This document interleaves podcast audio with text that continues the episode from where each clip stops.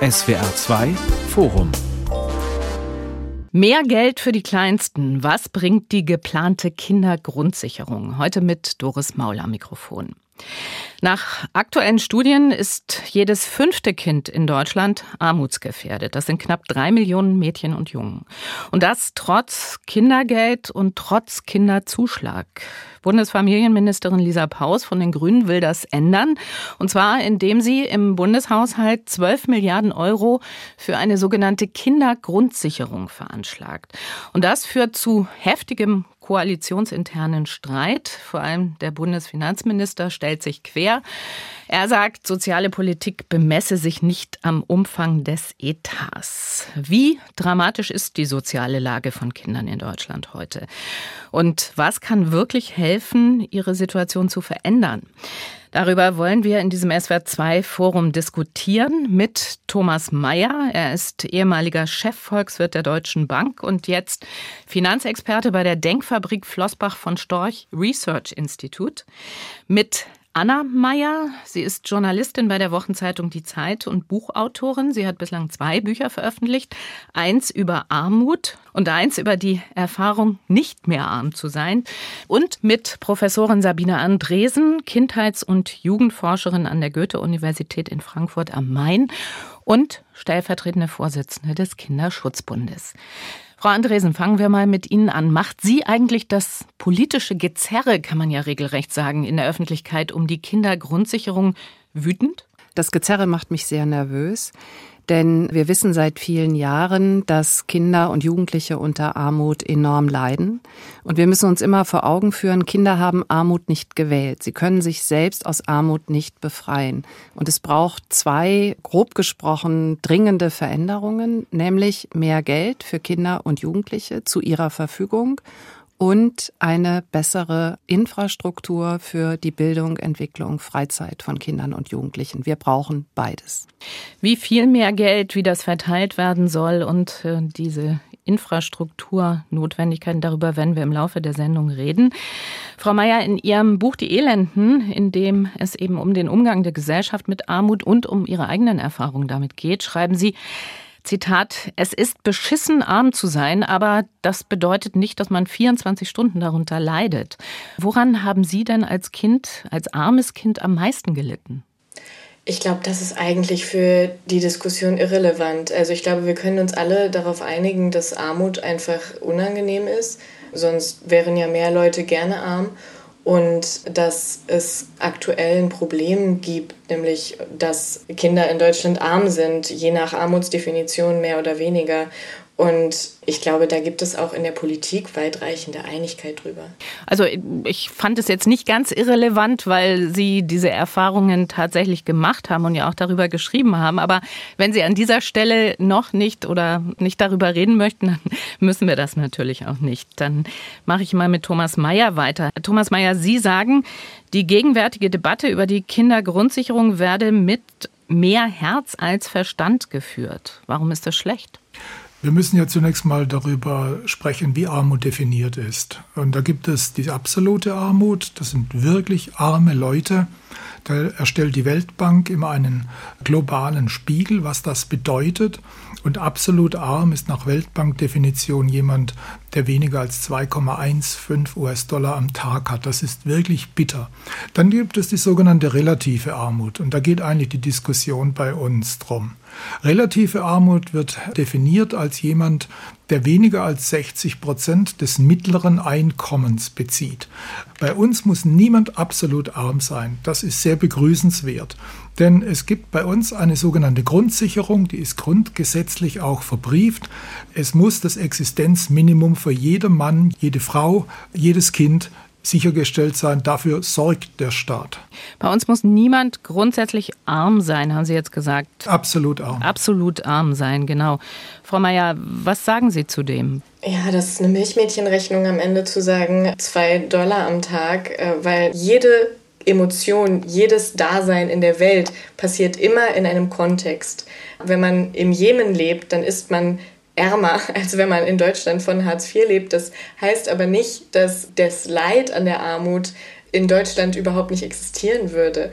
Also wenn wir uns die Gesetze angucken, die es im Bürgergeld für Kinder gibt, dann sind da 3,14 Euro am Tag für Essen vorgesehen. 3,14 Euro. Und ich möchte wirklich denjenigen sehen, der sagt, das ist keine Armut, der sein Kind von 3,14 Euro am Tag ernährt. Und ich finde, diese Zahlen zeigen einfach so deutlich, dass man nicht mit irgendwelchen Vergleichen, die international sich auf Entwicklungsländer beziehen, argumentieren kann, was diese Dinge angeht, weil wir haben ja hier vor Ort die Preise, die wir haben, wir haben die Situation, die wir haben. Und ich sage zum Beispiel immer, auch reiche Leute empfinden Traurigkeit, auch reiche Leute empfinden Verzweiflung. Und die haben ja Geld. Das heißt, Geld ist nicht alles, aber Emotionen sind immer relativ. Genauso wie jemand, der absolut arm ist, Leid empfinden kann, kann das auch jemand, der relativ arm ist. Frau Andresen, was halten Sie von diesem Begriff relative Armut? Naja, ich kann ganz gut anschließen an das, was Frau Meier gesagt hat. Ich denke, wir müssen immer den Kontext berücksichtigen, in dem Menschen, Kinder, Jugendliche, Erwachsene arm sind. Und insofern hilft diese klassische Unterscheidung, mit äh, der Herr Mayer eingestiegen ist, uns hier an dieser Stelle wirklich nicht weiter zwischen absoluter und relativer Armut zu unterscheiden. Ich denke, es ist auch gar nicht umstritten in Deutschland, dass wir Kinder und Jugendliche haben, einen hohen Anteil, die arm sind, die sich durchschnittliche Möglichkeiten, das, was die Mitte der Gesellschaft sich leisten kann, für Kinder und Jugendliche eben nicht leisten können. Und wir werden sicherlich ja noch auf das eine oder andere Beispiel zu sprechen kommen. Und ich möchte gerne einen Punkt noch aufgreifen. Ich nehme das eigentlich nicht so wahr, dass die Debatte mit mehr Herz als Verstand geführt wird. Denn wenn man sich anschaut, seit wie vielen Jahren Wissenschaftlerinnen und Wissenschaftler, Aktivisten, Politikerinnen an der Kindergrundsicherung arbeiten, dann finde ich, ist da schon sehr viel Verstand reingeflossen, sehr viel Wissen reingeflossen und ja, natürlich auch Herzblut, weil es ein Anliegen gibt, das gesellschaftlich, finde ich, nicht hoch genug zu bewerten ist, dass nämlich Kinder- und Jugendarmut dringend bekämpft werden muss. Hm. Also dazu hätte ich zwei Anmerkungen. Erstens Kindergrundsicherung, darum geht es ja eigentlich in unserem Gespräch. Genau, darauf wollen wir auch gleich Da kommen, hatte ich ja. äh, Frau Paus gehört bzw. gelesen, dass sie sagt, äh, die Kinderversorgung, also die Alimentation durch den Staat, ist so undurchsichtig, da blicken nicht einmal mehr Experten durch. Also insofern, ja, Kindergrundsicherung, bitte, dass das endlich mal das Bürokratiemonster hier erledigt wird und dass das klar und für jedermann verständlich ist. Zweiter Punkt, relative Armut. Natürlich gibt es relative Armut immer. Das haben wir jetzt mal so, würde ich mal sagen, willkürlich definiert 60 Prozent. Dann definieren Sie es auf 70 Prozent. Dann sind 70 Prozent, die unter 70 Prozent haben, fühlen sich arm. Dann machen Sie 80, 90. Sie können relative Armut nur abschaffen, wenn jeder das Gleiche hat hat. Und wohin das führt, haben wir ja gesehen in der Geschichte. Wir müssen ja uns nur noch mal an DDR-Verhältnisse erinnern. Mehr. Jetzt lassen Sie uns ich aber. Ich finde das wirklich höchst, höchst langweilig, muss ich sagen, immer mit der DDR zu kommen. Ich glaube, das wird dem auch nicht gerecht. Es gibt Leute, die haben tatsächlich unter diesem System gelitten des real existierenden Sozialismus und ich glaube, das war nicht angenehm und ich ja, finde, vielleicht man sollte da wirklich die Zuhörer nicht. Ich finde, vielleicht man sollte da wirklich Herr Mayer, Herr Mayer, ich finde, man sollte da wirklich vorsichtig sein, darauf rumzureiten und das als Schablone zu benutzen, wenn es Menschen gibt, die da ernsthaft drunter gelitten haben und wenn es immer noch Feindlichkeit ja gegen Ostdeutsche Thema, gibt. Ich finde es nicht lustig. Unser Thema nee, ist und ja die Kindergrundsicherung. Warum ja, und ich möchte Sie gerne auf die einmal, DDR rum, ich, das weil Sie damit angefangen haben und ich, absolute ich möchte Entschuldigung, ich möchte auch, ich möchte ich wollte Herrn Mayer ja sogar recht geben. Ich wollte Herrn Mayer sogar recht geben damit, dass die Armutsdefinition immer so politisch festgemacht werden kann, dass man eine bestimmte Zahl an Menschen erreicht, die dann relativ arm sind, was aber eben noch lange nicht der Realität widerspricht, dass 3,14 Euro am Tag für Essen zu wenig sind für ein Kind. Dann müssen Sie da sich an die Expertenkommission wenden, die das festlegt. Herr Mayer, jetzt schauen wir tatsächlich wirklich mal auf die geplante Kindergrundsicherung, schauen uns an, was da vorgesehen ist. Also die Kindergrundsicherung soll ab 2025 die staatlichen Leistungen für Familien bündeln. Also das Kindergeld, den Kinderzuschlag, die soziale Grundsicherung für Kinder und einen Betrag von 15 Euro monatlich aus dem bisherigen sogenannten Bildungs- und Teilhabepaket für ärmere Familien. Und äh, grundsätzlich soll es so sein, es soll einen Garantiebetrag geben und einen einkommensabhängigen Zusatzbetrag. Und dafür will Bundesfamilienministerin Lisa Paus 12 Milliarden Euro ausgeben. Frau Mayer, was halten Sie von diesen Plänen zur Kindergrundsicherung? Das, was Lisa Paus vorgelegt hat, das ist ein Eckpunktepapier und das ist quasi eine Diskussionsgrundlage. Das ist ja auch nicht falsch, dass sie das gemacht hat, aber ich glaube, die öffentliche Debatte negiert gerade, bei diesen 12 Milliarden geht es ja um Mehrausgaben im Vergleich zu dem, was gerade sowieso schon ausgegeben wird. Und diese 12 Milliarden, wenn man die Rechnung so nehmen möchte, wie dieser Paus sie gemacht hat, dann sind diese 12 Milliarden zur Hälfte, also ungefähr 5 bis 6 Milliarden davon, Geld, auf das Menschen sowieso bereits einen Rechtsanspruch haben. Also da geht es um den Kinderzuschlag, das ist Geld, das können Menschen beantragen, wenn sie Sozialleistungen bekommen, wie zum Beispiel Wohngeld, aber kein Anrecht haben auf die Grundsicherung, weil sie dafür quasi noch zu viel Geld haben. Dann kann man Kinderzuschlag bekommen. Diese Leistung beantragt fast niemand, weil es unendlich aufwendig ist. Fast niemand stimmt nicht ganz. Also das heißt, 35 Prozent der Berechtigten würden. Ja, eben mhm. deutlich zu wenig. Mhm. Ja. Und wenn jetzt 90 Prozent der Berechtigten das beantragen, dann wäre man bei 5 bis 6 Milliarden Euro Mehrausgaben. Aber diese 5 bis 6 Milliarden Euro Mehrausgaben, die müssen wir überhaupt nicht diskutieren. Das ist völlig egal, weil die Leute haben den Rechtsanspruch darauf. Und kein Finanzminister, niemand kann einen Rechtsanspruch negieren. Egal, welche Haushaltsvereinbarung man trifft, das Geld wird abfließen. Genauso ist es bei den Regelsätzen. Dieser Paus möchte die gerne erhöhen. Und zwar ist der Plan, im Moment orientiert man sich bei den Regelsätzen an den Einkaufskörben der unteren 20 Prozent der Gesellschaft. Da sind Menschen dabei, die eigentlich Anrecht auf Kinderzuschlag hätten, die also in verdeckter Armut leben. Das heißt, anhand von verdeckt armen Menschen berechnet man die Regelsätze, die noch ärmere Menschen bekommen. Das ist natürlich eh schon nicht so gut. Und die Idee ist jetzt, das anzuheben auf die unteren 40 Prozent der Gesellschaft, mhm. das also mehr an der Mitte zu orientieren. Dann würden die Regelsätze steigen. Auch da muss ich sagen, diese 12 Milliarden, das ist eine Schätzung, das ist wirklich eine grobe Schätzung.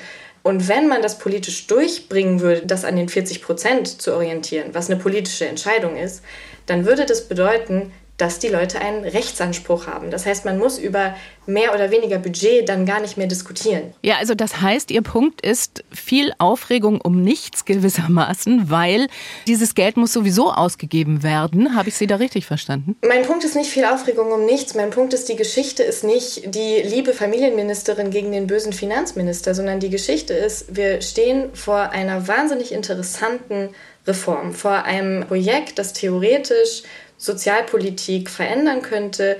Ein Projekt, das theoretisch ein Projekt sein kann, wo die Ampel darauf zurückblicken kann am Ende der Legislaturperiode und sagen kann, wir haben das angepackt, wir haben das gemacht.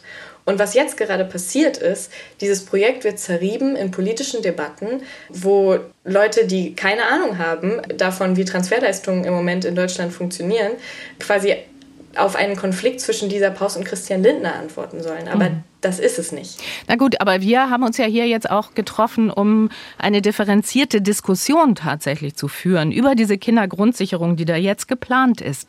Mhm. Und insofern äh, frage ich jetzt einfach noch mal weiter, Frau Andresen, wie sinnvoll klingen die Pläne zur Kindergrundsicherung, also nicht die 12 Milliarden Euro jetzt, sondern wie sinnvoll klingen die Pläne zur Kindergrundsicherung aus dem Bundesfamilienministerium für Sie? Und was ist daran aus Ihrer Perspektive das qualitativ Neue? Also grundsätzlich ist die Kindergrundsicherung nicht gedacht als eine weitere zusätzliche Sozialleistung, sondern sie ist wirklich, wie es Frau Meier gesagt hat, gedacht als ein Paradigmenwechsel. Mhm. Es ist eine soziale Reform, wenn sie so umgesetzt wird. Warum? Das eine und erste ist, die Leistungen für Kinder und Jugendliche sollen in einen Betrag oder aus einer Hand kommen. Das heißt Kindergeld, Kinderzuschlag, das Bildungs- und Teilhabepaket, die Mittel daraus sollen zusammenfließen in die Kindergrundsicherung. Das ist wichtig. Warum ist das wichtig?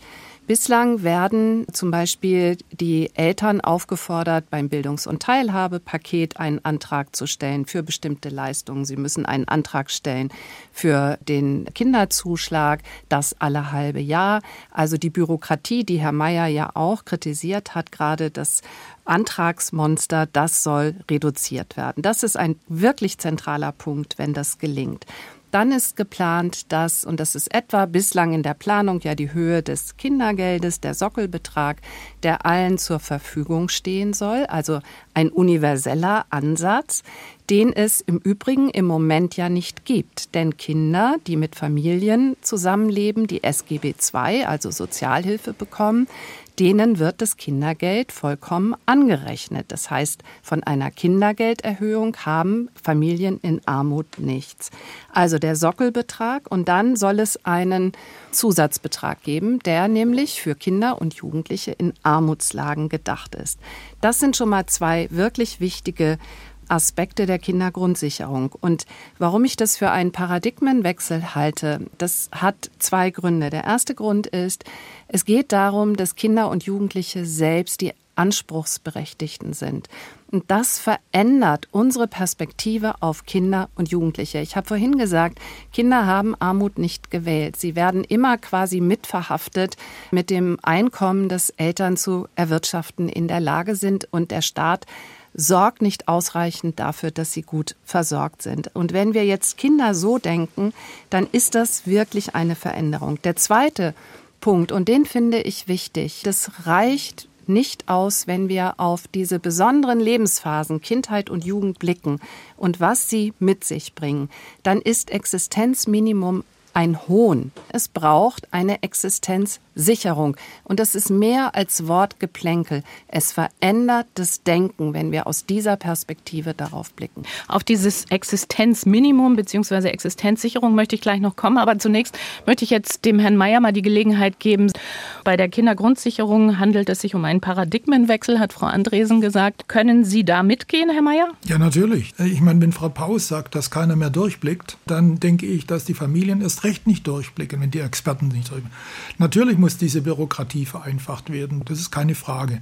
Die Frage ist aber, ob es tatsächlich sinnvoll verwendetes Geld ist, nach den schon jetzt durch beschlossenen Erhöhungen, die äh, Lindner ja auf etwa sieben Milliarden beziffert hat, was ja schon passiert ist, ob man jetzt noch zusätzlich draufsatteln soll. Ist dieses Geld wirklich gut verwendet? Kommt es den Kindern zur Hilfe oder ist es nicht besser, dafür zu sorgen, dass wir knappes Geld, Geld ist ja grundsätzlich knapp und wir müssen ja Entscheidungen treffen, wo man es verwendet. Sollte es nicht da besser verwendet werden, das zusätzliche Geld, die Ausbildung besser zu unterstützen. Ich, da hängt meines Erachtens enorm viel durch. Wenn wir da besser werden würden, würde es meines Erachtens den Kindern mehr helfen, als wenn wir den Familien mehr Geld zuweisen. Aber Ausbildung hilft natürlich nicht gegen Hunger, so wie Frau Mayer naja, am Anfang ich bitte gesagt. Sie, also Hunger, das ist jetzt also ein bisschen übertrieben. Es geht ja auch nicht um das Existenzminimum in irgendeiner abstrakten Art und Weise, sondern es geht ja um Existenzsicherung. Und wenn Sie sich das mal anschauen, da steht ja drin, es sind ja nicht nur die persönlichen äh, Grundbedürfnisse, also Essen, Wohnen und so weiter, sondern es ist ja auch eine Teilhabe im gesellschaftlichen Leben. Das zählt ja überall auch dazu, zu dieser Existenzsicherung. Das ist ja eigentlich schon in unserem Sozialstaat verankert. Und ähm, da kann man sich natürlich drüber streiten, ob das ausreicht oder nicht. Aber dann müssen Sie an diese Experten sich wenden, an diese Kommissionen, die das festlegen. Herr Mayer, wissen Sie denn, wie hoch so ein Regelsatz ist für so ein Kind? Kann ich Ihnen jetzt nicht sagen um die 300 Euro im Monat. Schweigen. Ja, was wollen Sie damit sagen? Reicht es nicht oder ist das. Äh ja, wie viel geben Sie denn so im Monat für Essen aus? Kann ich Ihnen jetzt auf Anhieb nicht sagen, aber reicht es nicht? Finden Sie, das ist zu wenig? Was mich wirklich traurig macht, ist, dass sie ohne Evidenz argumentieren. Das finde ich einfach schade. Und das lassen Sie mich einmal bitte kurz ausführen, weil es gibt natürlich Studien darüber, ob die Erhöhung von Leistungen bei Kindern ankommt. Man kann das ganz, ganz schwer nur nachprüfen. Es gibt zum Beispiel eine Studie der Bertelsmann Stiftung, wo man versucht hat, das festzumachen. Und da sieht man, dass tatsächlich Leistungen, die man erhöht, auch bei den Kindern ankommen. Also dass sich die Familien nicht mehr Fernseher gekauft haben oder mehr Konsumgüter oder mehr Alkohol. Aber natürlich kann man das nie bis zum Ende beweisen. Aber generell kommt Geld bei Kindern an, wenn man es den Eltern auszahlt. Das Thema der Ausbildung, da sagen Sie jetzt quasi, man soll mehr Geld in Systeme investieren, anstatt in die Menschen direkt. Das finde ich erstmal natürlich ein Ansatz, der Betrachtung verdient hat. Das Problem ist, wir haben ja in den letzten Jahren sehr viel Geld in Systeme investiert. Es gibt sehr viele Investitionsprogramme für Schulen, wo das Geld nie abgerufen wird, weil es das Personal nicht gibt in den Ministerien, das das Geld abrufen könnte. Es gibt viele, viele Investitionen in Teilhabeprogramme, es gibt Spenden an Tafeln und so weiter und so fort. Das hat immer noch leider nichts daran geändert, dass Menschen das gar nicht wahrnehmen. Und dieses Problem ist ein psychologisches und das liegt letztlich daran, dass wenn man Menschen ökonomisch ausschließt, also wenn sie so wenig Geld haben, dass sie eben nicht mehr mit dem Bus in die Stadt fahren können oder sich einfach mal einen Teller Spaghetti kochen können am Ende des Monats, wenn Menschen so wenig Geld haben, dann ziehen sie sich zurück und nehmen die Angebote gar nicht mehr wahr, die es gibt.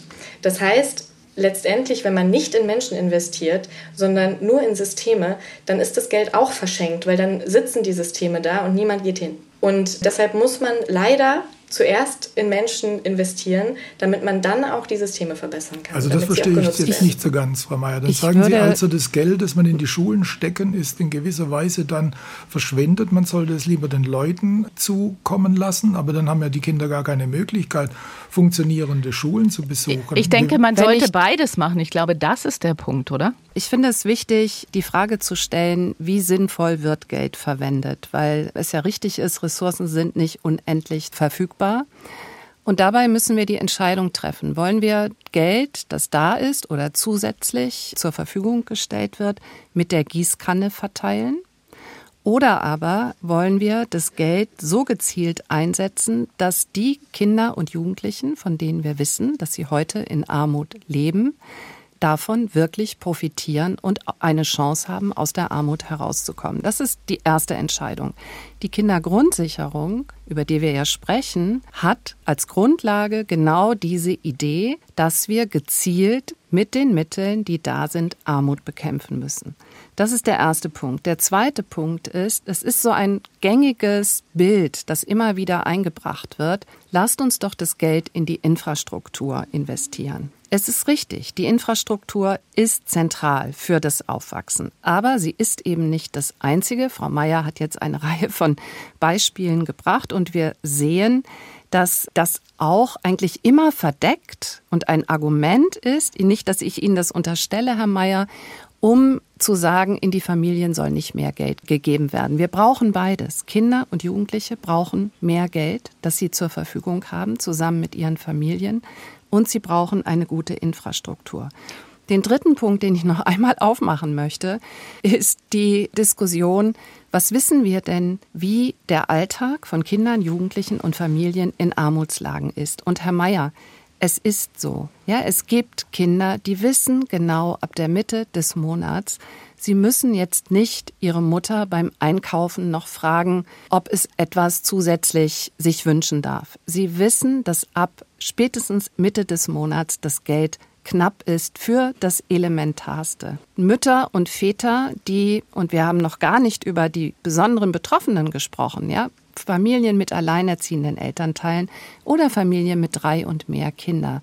Ja, die sparen sehr lange, wenn sie wissen, dass die Schule ihrer Tochter einen Ausflug macht. Und das Geld ist eben nicht zur Verfügung. Und wenn wir die Hartz-IV-Beträge uns für Kinder anschauen, dann müsste ein Säugling ab spätestens der Mitte des Monats aufhören zu verdauen, weil die Hygieneartikel, die Mittel, die dafür zur Verfügung stehen, nicht mehr ausreichen. Das ist die Realität. Ich möchte jetzt in dem Zusammenhang dessen, was Sie gesagt haben, jetzt Frau Andresen, nochmal auf diesen Begriff Existenzminimum bzw. Existenzsicherung kommen. Also im Koalitionsvertrag steht dazu ja, diese Leistung, also bezogen auf die Kindergrundsicherung, soll ohne bürokratische Hürden direkt bei den Kindern ankommen und ihren neu zu definierendes soziokulturelles Existenzminimum sichern.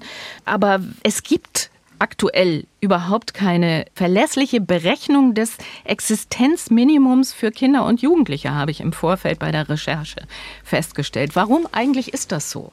Also das Existenzminimum, es wirkt immer so, als würde das nur berechnet werden, aber es ist natürlich eine politische Frage. Es ist quasi die Frage, auf welchen Warenkorb man sich bezieht, auf den der unteren 20 Prozent oder der unteren 40 Prozent oder wie auch immer.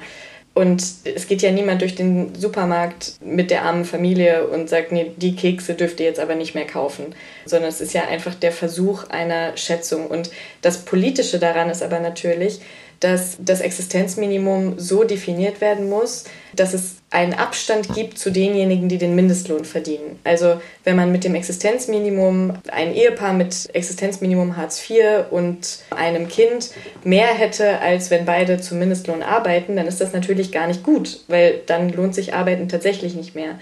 Man kann sich aber nicht nur darauf fokussieren, weil es gibt jetzt schon Gruppen, für die sich Arbeiten in Wirklichkeit nicht lohnt. Zum Beispiel die Alleinerziehende, die gerade auch erwähnt wurde. Wenn eine Alleinerziehende drei Kinder hat, dann ist es für die fast unmöglich, von ihrer eigenen Hände Arbeit zu leben, so niedrig wie die Löhne in Deutschland sind. Also natürlich muss sich der Mindestlohn zuerst erhöhen, damit man auch über höhere Existenzminima hm. ähm, sprechen kann für Kinder und Erwachsene. Ja, aber Frau Mayer, wir hatten noch gerade eine 20-prozentige Erhöhung des Mindestlohns auf 12 Euro. Und ja, und wir haben ja eine 20-prozentige Erhöhung der Lebensmittelpreise. Ja, das ist natürlich schlecht. Da bin ich aber bei Ihnen. Das hat aber jetzt eine andere Geschichte, einen anderen Hintergrund. Aber wir hatten eine Genau, aber die Leute müssen trotzdem essen und man geht arbeiten, man und, geht arbeiten, ja, um seinen eigenen Lebensunterhalt und zu verdienen. Und es kommt wieder eine neue Runde der Lohnerhöhungen. Also ich glaube, wir sollten in der Diskussion trennen. Auf der einen Seite ist es sicherlich so, dass die gesetzlichen Bestimmungen für alle gelten müssen und Leute, die nicht in der Lage sind, sich das zu besorgen, denen muss geholfen werden. Und ich sehe diese Reform der Kindergrundsicherung insofern positiv, als es äh, die Bürokratievereinfachung bringt und dann fließt auch Geld wieder zu. Das ist der erste Punkt. Der zweite Punkt, den ich machen möchte, Kinderarmut. Ich glaube, die beste Bekämpfungsmethode gegen Kinderarmut ist, die Kinder besser zu bilden. Nur so kommen sie raus. Überweisungen alleine, Geldüberweisungen, die dann das Einkommen der Familie erhöhen und dann zu sagen, jetzt habe ich die Armut gelindert, ist meines Erachtens zu kurz gesprungen. Es kommt darauf an, perspektivisch den Menschen, Jungen und anderen, die Perspektive zu schaffen, aus dieser Armut herauszukommen. Und deshalb finde ich, Geld, das in Transfers angelegt ist, sollte nur so fließen, dass es tatsächlich auch wirkliche Not lindert. Sie hören das SWR2 Forum Mehr Geld für die Kleinsten. Was bringt die geplante Kindergrundsicherung mit der Zeitjournalistin Anna Meyer, der Kindheits- und Jugendforscherin Sabine Andresen und dem Finanzexperten Thomas Meyer? Also es ist hier verschiedentlich schon angeklungen, die Kindergrundsicherung gilt als das zentrale sozialpolitische Projekt der Ampelkoalition. Und ich möchte jetzt hier nochmal, weil wir jetzt schon eigentlich bei den qualitativen Aspekten der Armut sind und wie kann man sich aus Armut befreien. Die Co-Vorsitzende der Grünen, Ricarda Lang, sagt dazu, es geht bei der Kindergrundsicherung nicht um eine Zahlenschlacht, sondern darum, Kinder aus der Armutsfalle zu holen. Frau Andresen, was ist denn diese Armutsfalle, von der Ricarda Lang da spricht? Ich denke, es ist klar, die Berechnung des, wie es nach wie vor heißt, Existenzminimums oder der Existenzsicherung basiert auf Rechnungen, für die gibt es eine Referenzgruppe und es sind aber immer auch politische Entscheidungen. Und für Kinder und Jugendliche ist die zentrale Frage, an wem und an welcher Gruppe werden sie gemessen mit dem, was für ihre Existenzsicherung gilt. Und das finde ich ist wirklich entscheidend, denn bislang sind Kinder und Jugendliche an Erwachsenen im untersten Konsumbereich gemessen worden. Das wird aber der Bedeutung der Lebensphase Kinder und Jugendliche nicht gerecht. Darum muss eine Existenzsicherung für Kinder und Jugendliche sich an den durchschnittlichen, normalen Möglichkeiten dessen, was Aufwachsen heute für Kinder und Jugendliche bedeutet, orientieren. Denn darüber haben wir erstens Daten, wir haben Wissen und das sind im Übrigen auch Erwartungen, die Lehrerinnen und Lehrer haben, wenn Kinder in die Schule kommen nach dem Wochenende. Herr Mayer, dazu gehört die Erwartung, dass zum Beispiel ein Ausflug unternommen wurde. Das können sich aber Eltern mit Hartz-IV-Bezug in der Regel nicht leisten.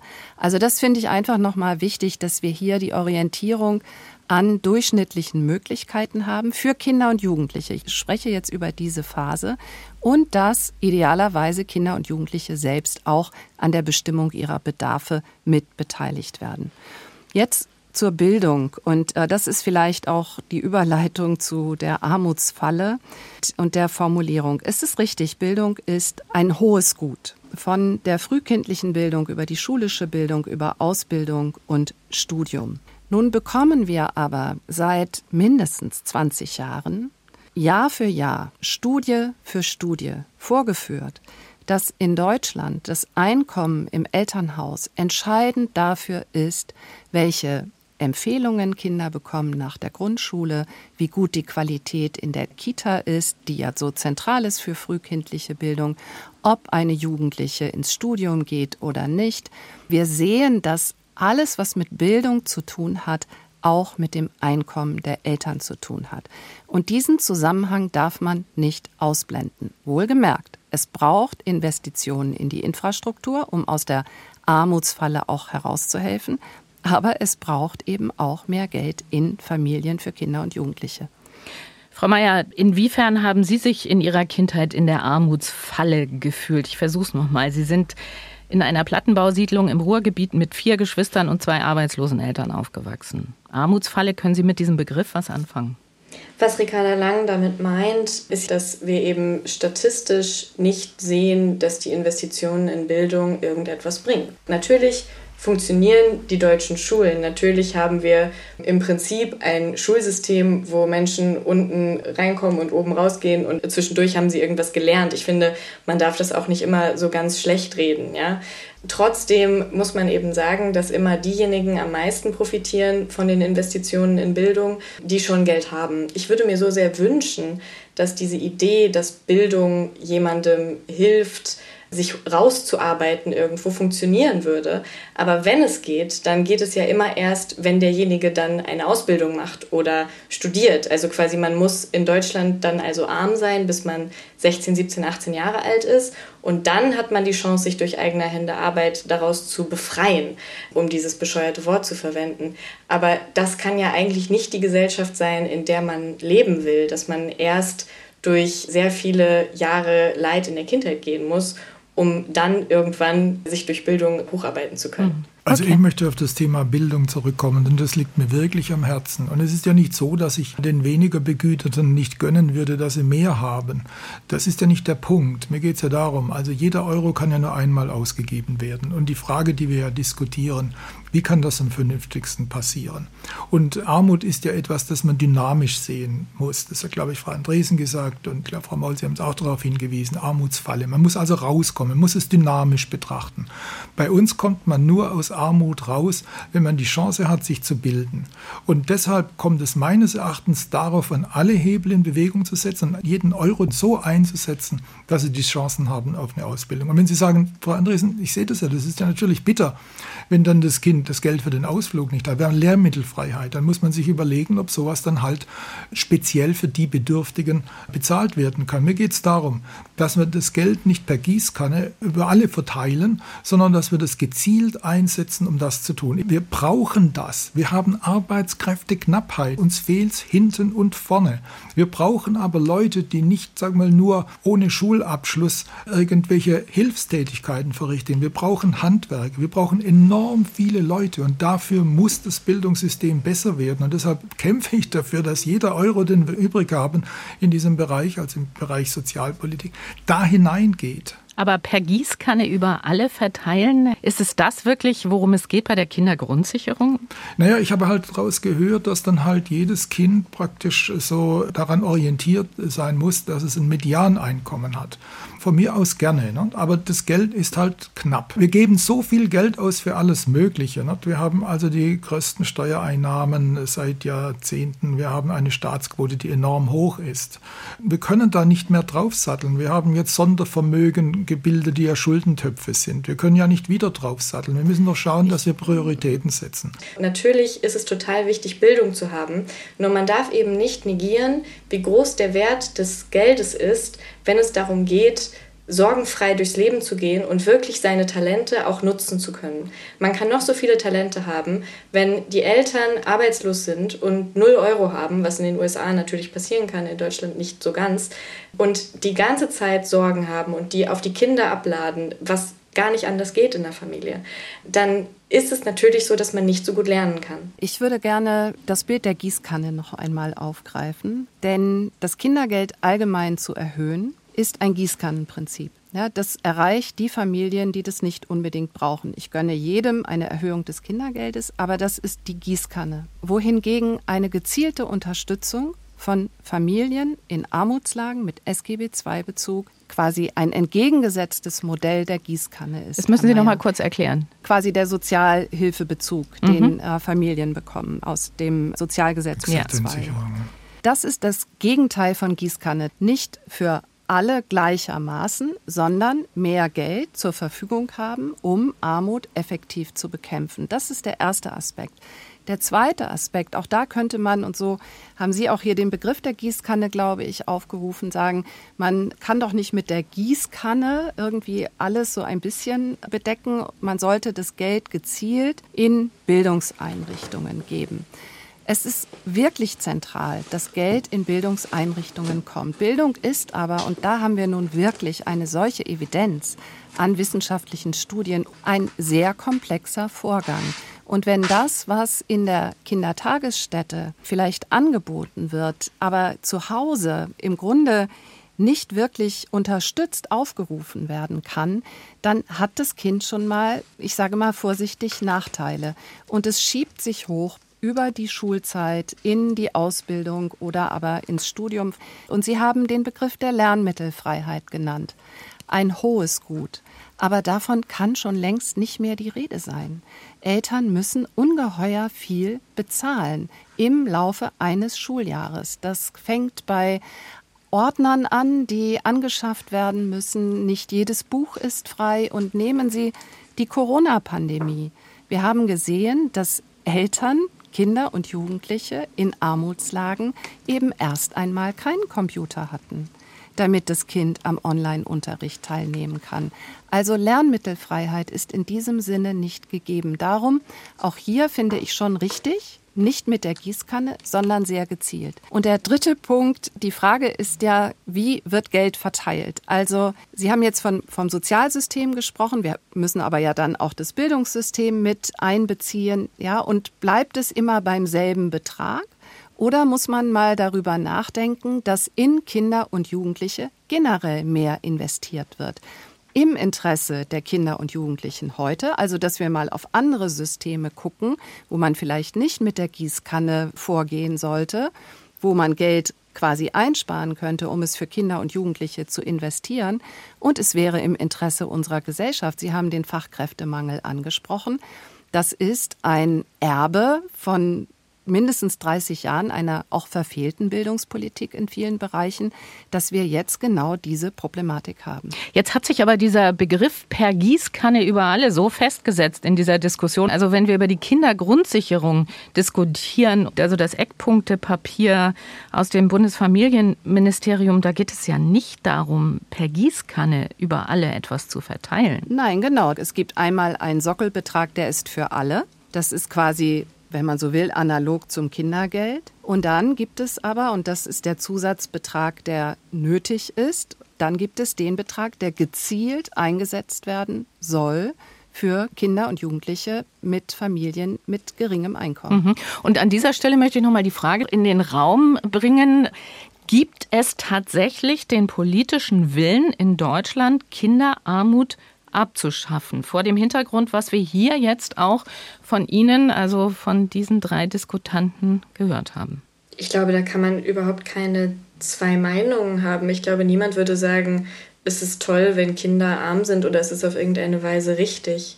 Natürlich brauchte man lange die Armut von Familien, um andere Menschen abzuschrecken. Also das ist ja der Mechanismus hinter Armut, die durch Arbeitslosigkeit entsteht. Indem andere arm sind, werden andere dazu angetrieben, mehr und härter zu arbeiten, um bloß nicht arm zu werden.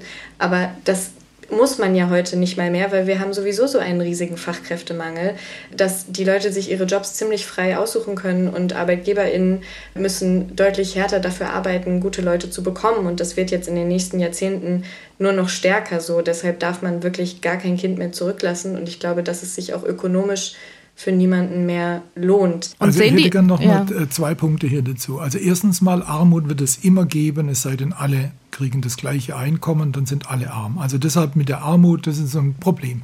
Den zweiten Punkt, den ich gerne äh, machen würde, ist, man muss Anreize geben, dass die Kinder sich bilden. Und ich habe meine Zweifel, dass einfache Geldüberweisungen da reichen. Man muss tatsächlich sie inspirieren. Und da komme ich jetzt wieder zurück auf die Schule. Ich bin ja dafür, dass wir zum Beispiel Ganztagesschulen haben, dass die Kinder dann länger betreut werden können in den Schulen, nicht notwendigerweise in den Familien. Das sehe ich halt auch oft, dass vielleicht die Anreize nicht da sind, sowas zu tun. Wir brauchen eigentlich Motivateure. Und da ist das Geld, wenn wir das schaffen, ich glaube, dann bringt es für die Kinder sehr viel mehr als wenn wir einfach Geld überweisen. Also mit Blick auf die Uhr möchte ich gerne zur Schlussfrage im Prinzip kommen, der Kernfrage der Sendung. Nach allem, was wir bislang diskutiert haben, was kann hier und jetzt helfen, die Situation armer Kinder und Jugendlicher zu verbessern? Und welche Bedeutung hat in diesem Zusammenhang eine Kindergrundsicherung, wie sie jetzt geplant ist? Frau Andresen, vielleicht mögen Sie mal anfangen. Also es ist nicht wahr, dass wenn wir Kinder und Jugendliche aus der Armut herausholen über die Kindergrundsicherung beispielsweise, dass dann alle in unserer Gesellschaft arm sind. Das ist ein Mythos, der falsch ist. Und äh, weil eine Frage war, wie viel Hoffnung haben wir bezogen darauf, dass Kinderarmut wirklich effektiv bekämpft werden soll. Da würde ich sagen, ich habe große Hoffnung gehabt, als die Kindergrundsicherung im Koalitionsvertrag so stark verankert wurde und habe sie nach wie vor, dass sie gut umgesetzt wird. Ich sehe aber auch, wie schwer es ist, wirklich Menschen in der Breite davon zu überzeugen, dass es auch etwas kostet, wenn wir Kinder und Jugendliche aus der Armut holen wollen. Und die Bereitschaft, die sehe ich bislang in vielen Teilen der Bevölkerung, der Politik nicht. Und ja, das stimmt durchaus pessimistisch. Herr Mayer. Also ich komme nochmal darauf zurück, Armut wird es immer geben, wenn wir Armut relativ definieren. Es sei denn, alle sind gleich, dann ist es natürlich verschwunden. Aber mir geht es eigentlich darum, dass wir tatsächlich mit dem knappen Geld, das wir haben, das Geld ist halt immer knapp, dass wir das sinnvoll einsetzen. Und was wir brauchen, sind tatsächlich Kinder, die zu Jugendlichen heranwachsen und letztendlich zu Erwachsenen, die selbst bestimmen können, wie ihr Leben verläuft. Und dazu braucht es meines Erachtens Motivation für Bildung. Dazu braucht es bessere Schulen. Die Schulleistungen sind in den letzten Jahren zurückgegangen. Das ist natürlich auch pandemiebedingt. Wir brauchen bessere Schulen, wir brauchen motivierte Lehrer. Wir müssen alles tun, dass wir die Jungen dahin bringen, dass sie einen für sich selbst und für die Gesellschaft einen Beitrag leisten können, denn die Jungen sind knapp. Wir werden bald einen Überschuss an Alten haben und Knappheit an Jungen. Frau Mayer, Sie haben das letzte Wort. Ich glaube, es würde armen Kindern sehr helfen, wenn wir in Deutschland mehr Kapazitäten hätten für politische Bildung für diejenigen, die über unsere Sozialsysteme diskutieren. Also wenn alle Menschen sich die Evidenz anschauen würden, die aus der Forschung da ist, wenn alle Menschen sich informieren würden, damit meine ich durchaus auch Journalistinnen und Politikerinnen, was wir eigentlich für Sozialleistungen haben und wie die wo ankommen und wie man Menschen mit Geld ausstatten muss, damit sie bestimmte Leistungen erbringen können, weil ich denke, dass die Lage sehr, sehr ernst ist, dass wir in den nächsten Jahren nicht nur die Klimakrise in den Griff kriegen müssen, sondern eben auch den Fachkräftemangel. Und da braucht es wirklich jeden Einzelnen. Und die Kindergrundsicherung, welche Bedeutung hat die? Naja, die Kindergrundsicherung hat in dem Kontext äh, die Bedeutung, dass man eben sich wirklich, dass wir uns als Gesellschaft nicht leisten können, dass Kinder ihre Talente nicht entdecken, dass Kinder nicht zu Erwachsenen heranwachsen, die das Bestmögliche für diese Gesellschaft leisten können. Das können wir uns nicht leisten. Und deshalb darf man Kinder nicht arm sein lassen, weil Armut dazu führt, dass man seine Talente nicht entdeckt und dass man nicht das Bestmögliche für die Gesellschaft später im Leben leisten kann. Das ist bewiesen durch verschiedene Studien und deshalb braucht man die Kindergrundsicherung und ein Neudenken der Sozialsysteme, damit sie am Ende auch weniger kosten. Mehr Geld für die Kleinsten. Was bringt die geplante Kindergrundsicherung? Das war das Thema in diesem SWR2-Forum mit dem Finanzexperten Thomas Mayer, der Kindheits- und Jugendforscherin und stellvertretenden Vorsitzenden des Kinderschutzbundes Sabine Andresen und der Zeitjournalistin Anna Mayer. Ich bin Doris Maul, sage danke für Ihr Interesse und wünsche noch einen schönen Abend.